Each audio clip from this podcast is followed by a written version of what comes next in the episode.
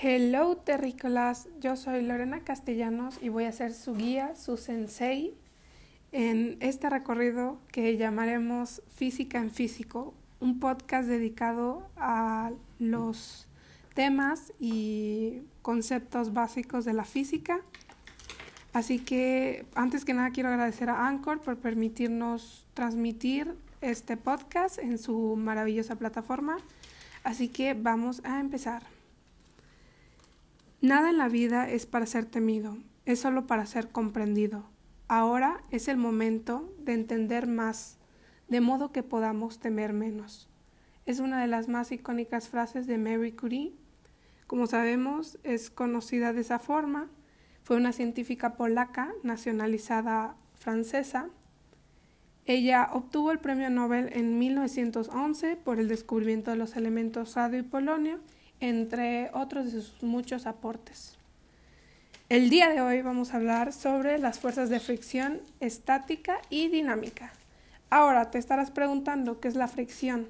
Hasta ahora en física probablemente has estado ignorando la fricción, pues para hacerte las cosas mucho más sencillas. Pero es tiempo de incluir esta fuerza muy real y ver qué sucede. Bien, ¿qué son las fuerzas de fricción estática y dinámica?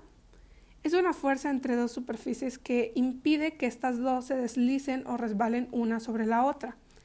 Esta es la misma fuerza que también te permite acelerar hacia adelante, por ejemplo, cuando tú corres, tu pie plantado en el suelo puede agarrarse a este y empujarlo hacia atrás, lo que técnicamente provoca que el suelo empuje tu pie hacia adelante. Le llamamos fuerza de fricción estática a este tipo de fricción o de agarre.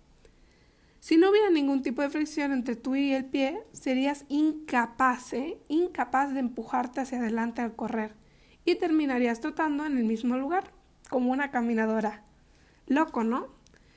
Bien, tenemos dos tipos de fuerzas de fricción. Tenemos fricción estática o de agarre, donde las superficies no pueden deslizarse una sobre la otra. Ejemplo, cuando tu mamá estaciona su automóvil en las empinadas colinas, Sí, da miedo, pero sería imposible sin la fuerza de fricción estática. Y la segunda sería que cuando dos superficies se deslicen una sobre la otra, a estas le llamamos fuerza de fricción dinámica o cinética.